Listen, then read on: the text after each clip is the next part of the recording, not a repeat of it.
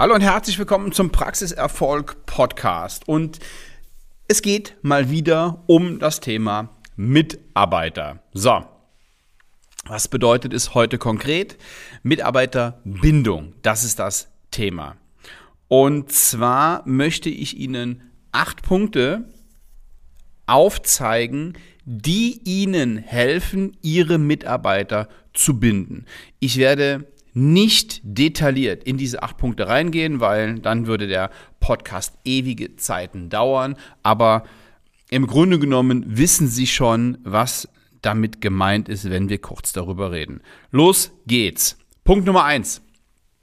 Eine offene und menschliche Praxiskultur. So, was heißt das? Wie ist die Stimmung in Ihrer Praxis? Sie geben das vor. Wie gehen die Menschen in der Praxis miteinander um?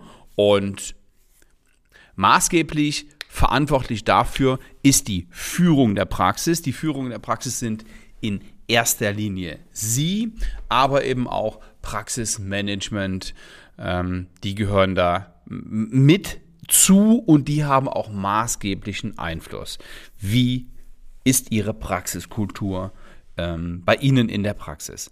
Punkt Nummer zwei, Teamgeist. Haben Sie Teamgeist in der Praxis? Hilft der eine dem anderen? Die Frage ist, wenn es nicht da ist, wie kriegen Sie es hin? Welche Möglichkeiten haben Sie, um den Teamgeist zu stärken. Da gibt es jede Menge, jede Menge ähm, inter, interessante, interessante Dinge. Sie müssen nur wissen, dass nichts von jetzt auf gleich irgendwie passiert. Ne? Dass sie nicht sagen, okay, so, jetzt setze ich mich an den Schreibtisch und dann überlege ich mir, wie wir das hier mit dem Teamgeist machen und dann funktioniert die ganze Sache schon irgendwie. Und wenn ich das ja ähm, anordne, dann ja, gehe ich davon aus, dass das auch umgesetzt wird und dann haben wir ab Nächster Woche Donnerstag hier Teamgeist. Natürlich ist ja klar, ich habe das jetzt ein bisschen überzogen dargestellt, aber Sie wissen, dass das nicht so ohne weiteres funktioniert. Diese acht Punkte, die ich Ihnen übrigens jetzt hier präsentiere, sind das Ergebnis einer Metastudie. Ja, das kommt jetzt nicht von mir irgendwie, was ich mir am, am schwarzen, ähm, am schwarzen Brett hätte ich es fast gesagt, am, am, am, am Schreibtisch ähm, irgendwie überlegt habe, was sich gut anhört und was funktionieren könnte, sondern das hier ist tatsächlich wissenschaftlich belegt. Punkt Nummer drei ist der Führungsstil. Es gibt im Internet, wenn Sie Führungsstil googeln, tatsächlich diese verschiedenen Führungsstile, die grobe Richtungen angeben. Ich bin da gar kein großer Freund von. Weil, ähm, ob Sie das jetzt dominant führen oder ähm, kollegial oder patriarchisch oder äh, wie, wie, wie auch immer die alle heißen, ich weiß es gar nicht so ganz genau. Ich sie können sich daran gar nicht halten, wenn sie die Punkte auf, sie, sie, passen da vielleicht irgendwo rein in die, in einen dieser, dieser Führungsstile, aber sie können sich da keine Richtlinie ziehen und sagen, okay, so möchte ich meine, meine Praxis führen. Aber vielleicht überlegen Sie mal,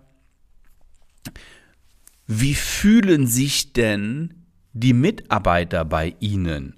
Was sind denn vielleicht Ihre, Ihre Stärken und wo gibt es auch Schwächen in Ihrem, in Ihrem Führungsstil? Überlegen Sie sich mal, was das denn sein könnte.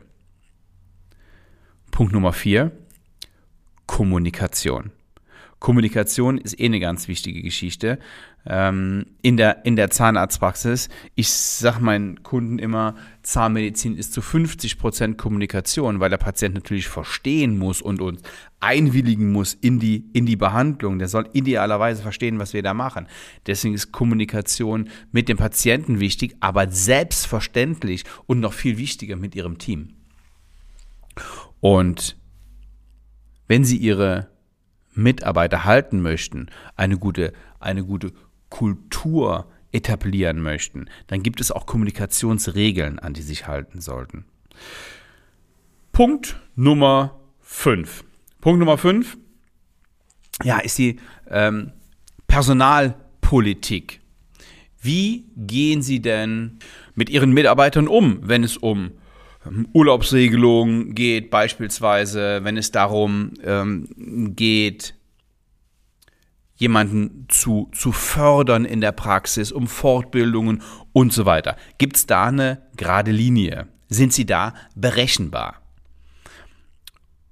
Punkt Nummer 6 sind, ja, ist ein Punkt, der gehört hier sicherlich dazu und den finde ich auch total wichtig. Der wird aber immer überschätzt. Zuwendungen, Incentives. Ja, ähm, was gibt's noch außer der Reihe, außer dem, außer dem Gehalt? Ja, wir ähm, sind oder waren bisher in äh, Gehaltsregionen unterwegs, da ähm, ist, fällt sowas schon ins Gewicht, wenn wir über die 50 Euro Sachbezug reden oder so. Hier ist allerdings das Problem, das nutzt sich auch relativ schnell ab und oft sehen die Mitarbeiter nur das, was wirklich auf dem, auf dem Kontoauszug beziehungsweise auf dem, ähm, auf dem Gehaltszettel unten drunter steht, noch nicht mal, das oben steht. Aber trotzdem sehr wichtig, was können Sie noch im Team machen, um die Stimmung zu verbessern, um die Mitarbeiter zu halten. Und es muss natürlich ehrlich sein. Ne? Wenn Sie jetzt äh, irgendwelche Teamveranstaltungen machen, aber irgendwie gar keinen Bock auf Ihr Team haben, dann kommt das nicht ehrlich rüber, dann merken die das. Und ähm, wenn Sie hier eine gewinnende Art nur vorspielen, da hat kein Mensch Lust drauf.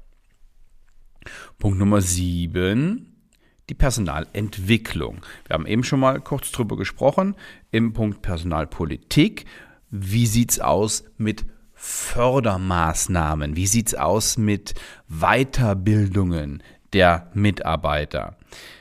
Ich glaube schon, dass die meisten Menschen und auch die meisten Mädels in der Praxis sich weiterbilden möchten, dass die mehr erreichen möchten, dass die ähm, Aufgaben übernehmen wollen. Und zu guter Letzt, wie sieht es denn mit den Arbeitsbedingungen aus? in ihrer Praxis. Da will ich jetzt nochmal nicht weiter drauf eingehen. Und wahrscheinlich werden die meisten jetzt denken, hä, wie Arbeitsbedingungen? Wir sind ja hier nicht in der, ähm, in, in, in der Mine irgendwie oder ähm, in, auf dem Bau. Natürlich sind meine Arbeitsbedingungen gut. Hinterfragen Sie es einfach mal und ähm, überlegen Sie einfach mal, ob da Potenzial ist und ob Sie da irgendwas besser machen können. Okay, so, diese acht Punkte, die wollte ich Ihnen jetzt einfach mal so, ohne weiter darauf einzugehen, mit auf den Weg geben. Wer mehr über die acht Punkte erfahren will, es gibt bei mir im Training, gehen wir darauf ein, das ist Teil eines eines Trainings und da wird das Ganze mit, nicht nur mit Leben gefüllt, sondern auch mit mit einer Schritt-für-Schritt-Anleitung erfüllt, damit das auch wirklich umgesetzt wird. Weil das große Problem an Fortbildungen, Online-Fortbildung, Podcast, Zeitungsartikeln, ganz vielen Dingen, so wie ich es jetzt hier wiedergebe, ist zwar, dass da sehr viel Richtiges, sehr viel Gutes wiedergegeben wird und der Hörer, Sie in dem Moment, denken, ja, ist doch super, ah ja, gut, da kümmere ich mich auch mal drum.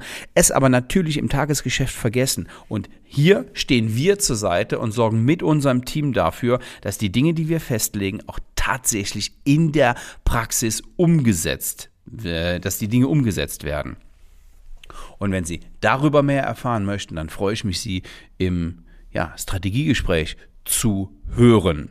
Einfach einen Termin machen auf svenwaller.de. Ja, und ich hoffe, wir hören uns in der nächsten Woche wieder. Und eine letzte Bitte habe ich noch. Seien Sie so gut und schicken Sie den Link vom Podcast an einen Freund, an einen ähm, Mitkommilitonen, an eine Mitkommilitonin, an eine ähm, an, an, jemanden, der Zahnarzt ist und von dem Sie denken, hey, der hat ganz äh, gute Informationen, das hilft mir wirklich weiter und dem hilft es mit Sicherheit auch.